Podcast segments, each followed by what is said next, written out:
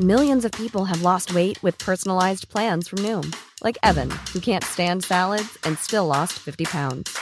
Salads, generally, for most people, are the easy button, right? For me, that wasn't an option. I never really was a salad guy. That's just not who I am. But Noom worked for me. Get your personalized plan today at Noom.com. Real Noom user compensated to provide their story. In four weeks, the typical Noom user can expect to lose one to two pounds per week. Individual results may vary. If you thought the only way to get a more defined jawline with natural looking results was through surgery, think again. Juvederm Volux XC is a non surgical injectable gel filler that improves moderate to severe loss of jawline definition and can help you achieve natural looking results with little downtime. Even better, this improved definition lasts up to one year with optimal treatment. No maintenance required. Improve jawline definition for a smooth, sculpted look with Juvederm Volux XC. For important safety information and to find a licensed specialist, visit juvederm.com. That's J U V E D E R M.com. Not for people with severe allergic reactions, allergies to lidocaine, or the proteins used in Juvederm. Common side effects include injection site redness, swelling, pain, tenderness, firmness, lumps, bumps, bruising, discoloration, or itching. There's a risk of unintentional injection into a blood vessel, which can cause vision abnormalities, blindness, stroke, temporary scabs, or scarring. Talk to a licensed specialist to find out if it's right for you.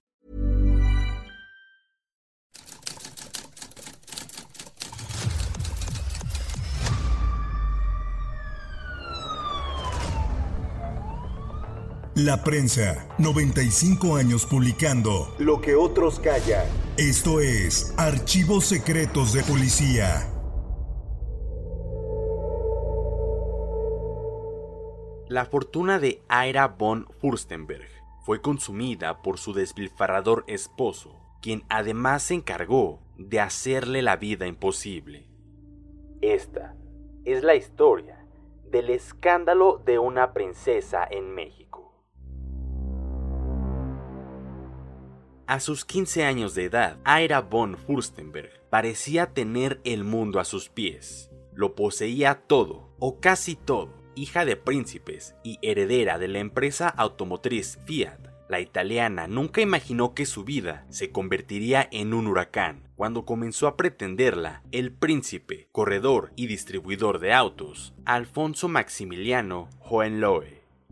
Su noviazgo fue breve, se casaron y la boda fue publicada en diarios y revistas de gran parte del mundo. Parecían ser muy felices, excepto al considerar las edades, pues él era mayor como por 20 años.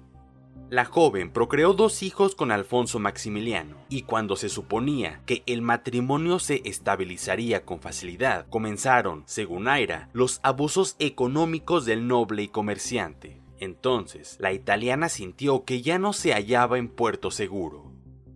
Se dijo que la gran cantidad de dólares que la señora tenía a su disposición en un banco suizo, solo quedaron unos cuantos billetes que no pudo recoger Alfonso Maximiliano, y el cónyuge solo explicaba que había invertido el dinero en varios negocios que redituarían más que en la banca suiza. Nunca se comprobaron las exitosas inversiones, y en cambio el príncipe se apoderó de valiosas alhajas de su esposa porque necesitaba avalar algunos compromisos.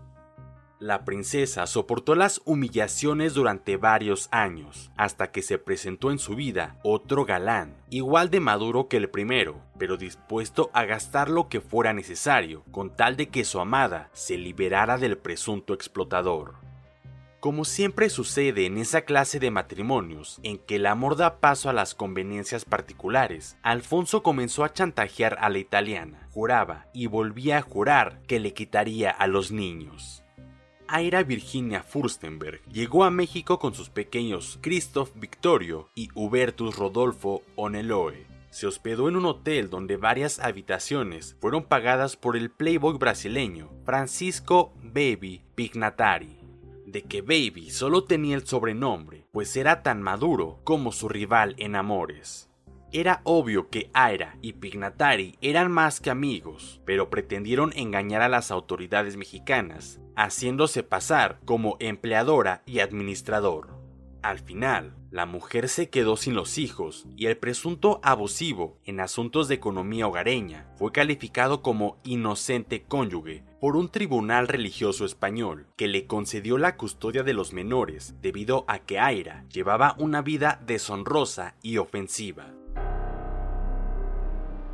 El reportero Salvador Arreguín consignó que el sábado 9 de julio de 1960, a las 9.30 horas, el príncipe Alfonso Maximiliano y su esposa, Aira Furstenberg, fueron protagonistas de un sonado escándalo que tuvo como escenario el aeropuerto central.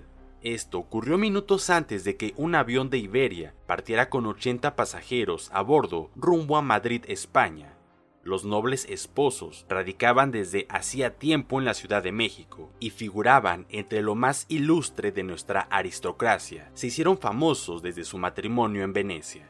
El príncipe se presentó temprano para llevarse a sus hijos cuando llegó a Era Virginia con una orden de arraigo para los dos menores. La princesa, serenamente, pero con energía, reclamó en voz alta a su esposo el hecho de querer llevarse a sus hijos a Europa sin su consentimiento a lo que el príncipe, en extremo exaltado, increpó a su mujer indicándole que no tenía ningún derecho sobre sus vástagos. La discusión subió de tono e intervino la policía del aeropuerto central y de acuerdo con la orden que portaban los agentes de la Procuraduría, procedió a detener al príncipe y a sus hijos. Todavía, en atención al príncipe, los empleados de Iberia retrasaron unos minutos la salida de la nave, en espera que el asunto se arreglara, pero el lío no terminó. Media hora duró el escándalo entre los corrillos de la planta superior del aeropuerto. Por una parte, los acompañantes del príncipe alegaban que se trataba de un golpe judicial a todas luces, preparado por amigos y familiares de Aira Virginia. Por otra parte, los abogados y damas que estaban del lado de la princesa sonreían con satisfacción porque habían evitado que Alfonso Maximiliano se llevara a sus hijos. El escándalo culminó cuando hizo su arribo al aeropuerto el juez noveno civil, Antonio Petraca, quien hizo saber que había dictado un juicio de arraigo de los niños Joneloe mientras se ventilaba el divorcio que seguía en contra de Maximiliano en el mencionado juzgado. El domingo 10 de julio de 1960, el príncipe Alfonso Maximiliano se presentó en la Procuraduría de Justicia del Distrito y dijo que tenía absoluto derecho de llevarse a sus primogénitos a donde lo deseara, y señaló su temor de que Aira Virginia se los llevase con rumbo desconocido, pues podía abandonar el país por encontrarse en calidad de turista. El 7 de agosto de 1960, en represalia por el escándalo del aeropuerto, acusado del delito de adulterio, el trotamundos brasileño Francisco Pignatari y cuatro de los pistoleros a sus órdenes, entre ellos un norteamericano, fueron detenidos por una nube de agentes de la policía judicial. La escandalosa captura tuvo lugar en el Hotel Cristóbal Colón, después de que el príncipe de Oneloe acusó al Baby y a la bella Aira Virginia. Se decía que el acusador pretendía a los niños porque se apoderaría tarde o temprano de la herencia que estaba destinada para ellos, y que para lograr su finalidad no había titubeado en exhibir su condición de marido engañado. Inclusive, había instalado una agencia publicitaria para que todo el mundo supiera de los pasos seguidos por Aira Virginia, 20 años menor que él. Era obvio que José Santillán se había puesto de acuerdo con el príncipe para enviar a su nube de agentes, acuartelada oportunamente en las oficinas de la cuarta comandancia. Esos policías decomisaron un arsenal en las habitaciones alquiladas por Pignatari mediante los servicios de su guardaespaldas norteamericano, Norman Pacey. Francisco Pignatari decía gozar de inmunidad diplomática y mostró el pasaporte expedido por el gobierno de Brasil. En el documento se mencionaba particularmente que el poseedor vino a México en misión especial y en representación de la Confederación de Industrias del Estado de Sao Paulo. El brasileño tenía 43 años de edad y era originario de Nápoles. Era un tipo que tenía pánico a la vejez y se había hecho varias intervenciones quirúrgicas en el rostro. Su fortuna era cuantiosa y él tenía un carácter bastante violento. Durante una entrevista, se le preguntó a Virginia que qué podía decir sobre la acusación de adulterio en contra de Alfonso, a lo que respondió. Nunca creí que lo hiciera. Francamente, estoy decepcionada. Él fue quien inició el escándalo. No tuvo la hombría para arreglar nuestro caso sin que la gente se diera cuenta. Ustedes se habrán percatado que nunca he contestado a todos los anuncios pagados que en varios periódicos se han publicado en mi contra. Dice que es noble y allí tiene la prueba de que no se ha comportado como tal. ¿Aún siente cariño por él? No, fui muy tonta al casarme con él. En esos momentos llegaron sus niños, Cristo y Hubertus. Jamás permitiré que me los arrebaten. Mi esposo quiere tenerlos, pero busca otra finalidad. Una última pregunta, señora. ¿Qué tipo de relación guarda con el millonario Francisco Pignatari? Ninguna otra más que amistad. Él conoce a mi familia desde hace unos años y cuando me ha visto en problemas siempre ha salido al frente para resolverlos. Pero es que Johan Loel lo acusó a ustedes. Que presente pruebas. ¿Qué hará usted si se dicta la sentencia de divorcio? No sé, pero creo me iré de México. Ojalá pronto acabe el lío en el que estoy envuelta. Por su parte, el príncipe Alfonso Maximiliano, al refutar ante el reportero Jorge Herrera Valenzuela las declaraciones de Aira Virginia, dijo: No me importa su dinero ni ella. Lo que quiero es tener a mis hijos para educarlos cristiana y moralmente manifestó el príncipe que desde el 17 de marzo de 1960, fecha en que lo abandonó Aira, él le guardaba absoluto respeto y dijo que tenía confianza en que al final de todo la justicia le asista a quien proceda con lealtad y sin mentiras. Ella ha dicho que usted no tiene fortuna alguna. Es falso. Tengo mis propios negocios y mi trabajo. Soy independiente económicamente. Traje el primer Volkswagen a México y soy el presidente de la distribuidora de esos automóviles, también de los automóviles alemanes. No quiero su dinero ni a mis hijos por ese fin que ella apunta. Los quiero para darles una educación siguiendo una tradición familiar. Dijo que iba a Europa porque su padre estaba enfermo. Sin embargo, viajó públicamente con Francisco Pignatari y mis hijos. Luego se hospedaron juntos en México hasta que se comprobó el adulterio. En cuanto a Pignatari, dijo que le conoció en una fiesta en Italia. Mi esposa dice que yo tengo negocios con él. Yo no soy tratante de blancas, yo comercio con automóviles. Cuando Ira y Francisco se conocieron tuve problemas con ella y le dije, te doy tres semanas para que decidas con quién vivirás, y se fue con él. También dijo la princesa que sus ascendentes por vía materna fueron industriales pulqueros. Tenían haciendas azucareras y ganaderas. Mi abuelo Alberto Iturbe fue embajador de México en Londres, París, Berlín y Moscú. Fue ministro plenipotenciario de México y no cobró jamás porque tenía su propia fortuna que le sirvió muchos años.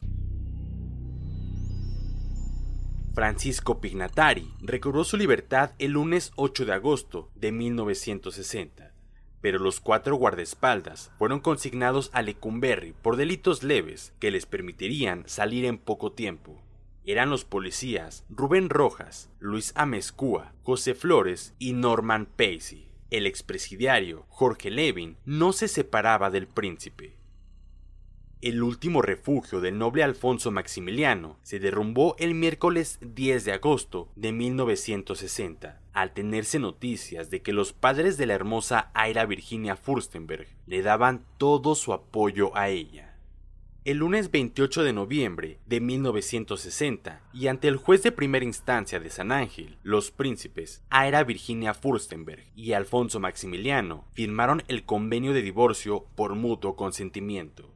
En este drama estaban los hijos de los príncipes de por medio, y al parecer representaban una fortuna para Alfonso Maximiliano.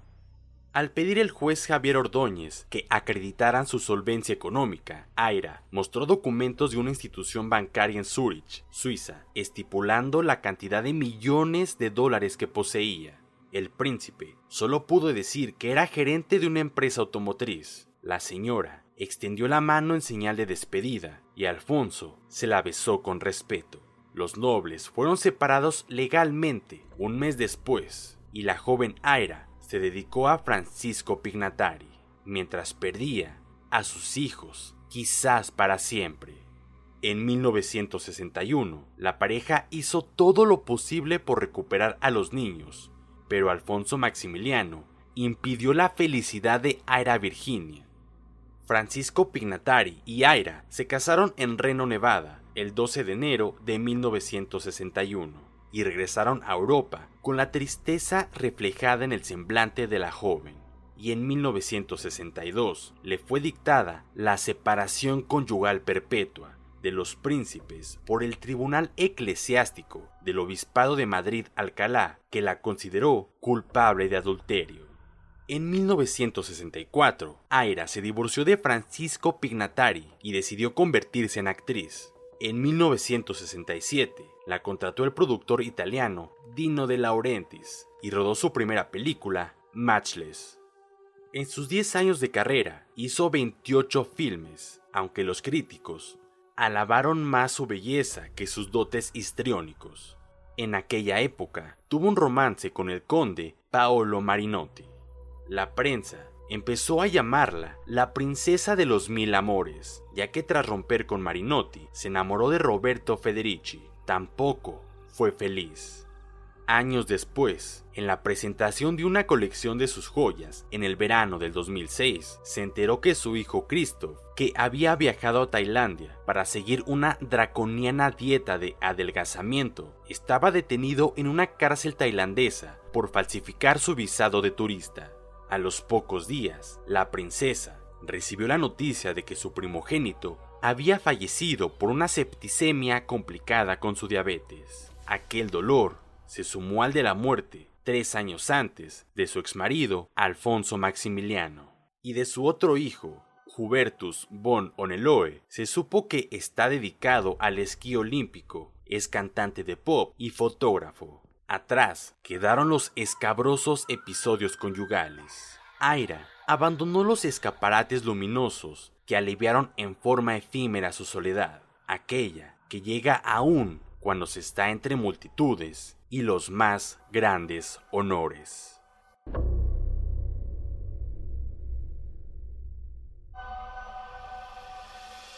Puedes escuchar este y otros podcasts OM en Apple Podcast, Spotify, Google Podcast, Acast, Deezer, Amazon Music y seguir la conversación en la cuenta de Twitter arroba podcastom o al correo podcast. Esta es una producción de la prensa y el Sol de San Luis para Organización Editorial Mexicana.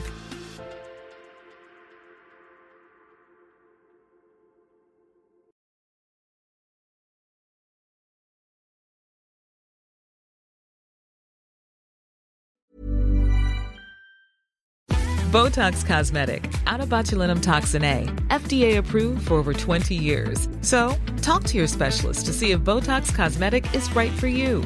For full prescribing information, including boxed warning, visit BotoxCosmetic.com or call 877-351-0300. Remember to ask for Botox Cosmetic by name.